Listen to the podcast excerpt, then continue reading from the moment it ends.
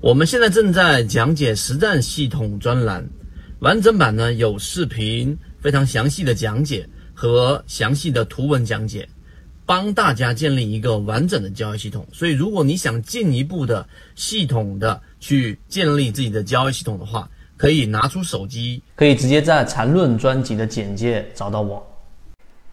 在市场交易当中，到底是盈利更重要还是保本更重要？我想大家心里面如果在市场里面待有一段时间，就非常清晰了。那今天我们就用三分钟给大家去聊一聊非常具备有实战意义的，在市场当中生存下去所必须要掌握的一些核心内容。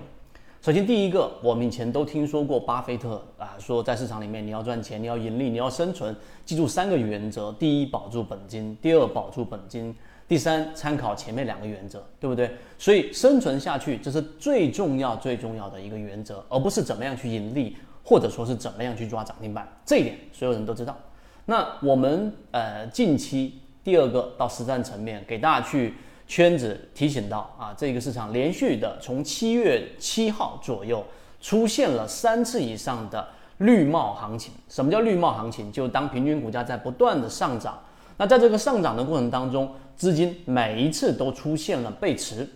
啊，那这个背驰过程当中就意味着，当上涨的过程当中，场外的资金没有增量资金进场，于是这里面市场一直在积蓄着我们在说的这种风险，所以这是第二点，市场我们近期这两个交易日出现了一个短期的调整，而这个调整也跌出了大盘的灰色区域，所以在这一段时间里面，风险一定是放在首位的。但问题就在于，我们并不是要等到风险真正出现暴跌的时候才考虑去减仓，才考虑去谨慎。因为从七月份开始，这个绿帽行情一直在出现，所以在圈子里面的各位船员也一直在验证。这是第二点。好，这是结果层面。第三个层面，我们一直告诉给大家，实际上在交易当中，缠论是非常重要的一个交易系统。那大盘我们讲完了，我们回到个股的一个标的。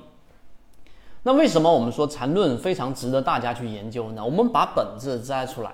那就得理解刚才我前面讲的这两点，所有的市场风险它都是积累出来的，它不是突然出现的。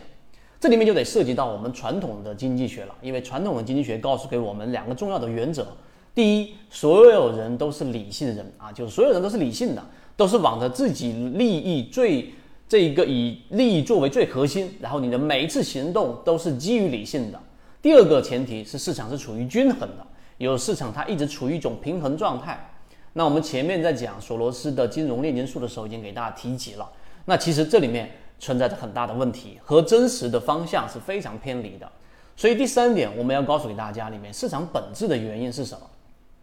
市场的本质是，实际上第一，所有人都不是理性的。我们所有的行动，大部分都是基于感性，基于我们的这一种冲动啊，这是第一个。第二个，就市场实际上不是均衡的，这个在金融炼金术里面，在塔勒布啊，他的所有的这个黑天鹅事件里面，都在不断的描述。我们这里面不拓充去讲。所以第三点，你明白了，市场是非理性的。那这种情况之下，我们在金融炼金术里面，你会发现索罗斯也提到了这一个点，什么点呢？就是我们会忽略掉在交易过程当中存在的一个反身性原理。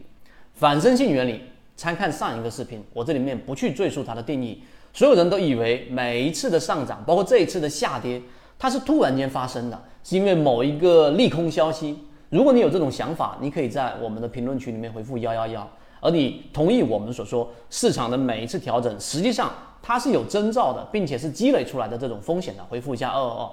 那么最后，我们给大家去说，这个过程当中，我们到底忽略了什么最重要的因素，导致在交易当中我们失去了保住本金的能力？就是刚才对于风险的这个认识。我们认为风险突然发生，我们认为风险是突然间平衡被打破了。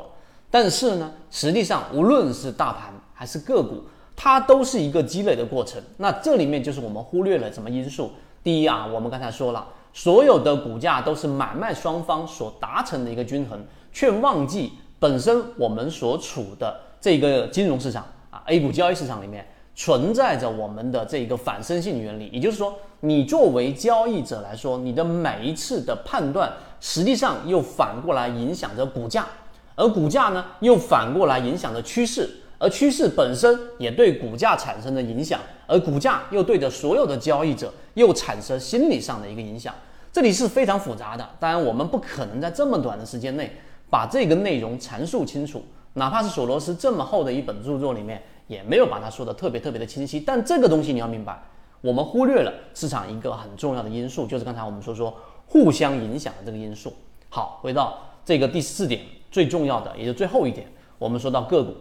有人说我理解这些背后的原理干什么，对不对？你不如直接告诉给我买哪一个标的。什么时候买，什么时候卖啊？我们说过，这是不存在这个市场的这种交易方式是能够获利的，这种是不现实的。但是刚才我们说，回到个股标的里面，为什么缠论是值得大家非常深入去了解的原因，就在于它其实里面就已经产生了。刚才我们所说有两个很大的基础啊，刚才我们已经提到的，第一就是这个市场的风险是积累出来的。我们来告诉给大家为什么？因为你要知道。在缠论的交易当中，有几个核心的概念。第一，就是我们说的级别，对吧？日线级别、六十分钟级别、三十分钟级别、十五分钟级别，由大级别到小级别，由小级别到大级别，不断的切换。这个过程当中啊，第二个重要的概念就是我们所说的背驰。你要了解，刚才大盘的背驰存在，个股的背驰也存在。所以缠论它的买卖点里面就基于刚才两个，一个是级别，一个是背驰。风险就是在我们举个实际的例子，当一个标的不断的上涨，你拿那个标的不断不断的上行，它这个上行过程当中是保持着一个动量的，那这个动量它会不断不断的减弱，是源自于上方的抛压，所以这一个减弱的过程，上涨动力在不断的减少，而阻力在不断的增加，这是一个渐进的过程，是一个积累的过程。所以缠论里面在不同的级别跳到更小的级别上，你就能看到在日线级别上。看不到的积累的风险，那当然里面会有涉及到一些啊我们说的交易模型的元素，但这一点你明白了之后，你就知道缠论它的核心在这里，而不是你去研究到底这一笔这个很重要，技法上的这是怎么样画一笔，怎么样去画一个中枢，这肯定很重要。但是你如果不理解刚才我们所讲的这一个风险是不断积累的过程，实际上就存在着我们说在交易当中追涨，在交易当中明明已经盈利了。但是呢，却把这样的一个呃利润没有锁定住啊，等等这一系列原因都是源自于这个。当然，第二点，待会我们下一个视频会给大家提及。所以总结下来，如果啊你是一个这个希望在交易模型当中，在交易当中用通过比较理性的方法获取到盈利的话，你把刚才我们上述所积累讲到的这几个点认真的听一遍到两遍，你应该就能明白到底你应该从什么地方去着手，而不是去。了解那些啊跟我们交易很远的宏观数据，而应该去了解到底大盘怎么样去判断市场的风险是怎么积累的，场外资金趋势到底有没有发生背驰？在更小的级别上，日线级别我看不到，但在十五分钟级别上，我是不是发现了在大盘上的一些背驰？这是大盘。第二个就是我们说的行业，每一个行业它都有它的生命周期，在生命周期的末端，它到底是不是会出现在财务数据上的一些问题？第三个，在个股标的上，我们所给大家讲的一个选择就是缠论。那缠论我们已经完整交付给大家了，所以这就是我们今天要给大家讲在市场里面保住本金的一些关键啊。后面我们会有一些补充，大家有什么疑问，你可以在评论区这个发出来。后面我们会针对大家的评论去给予一些短的一些内容。好，今天讲这么多，和你一起终身进化。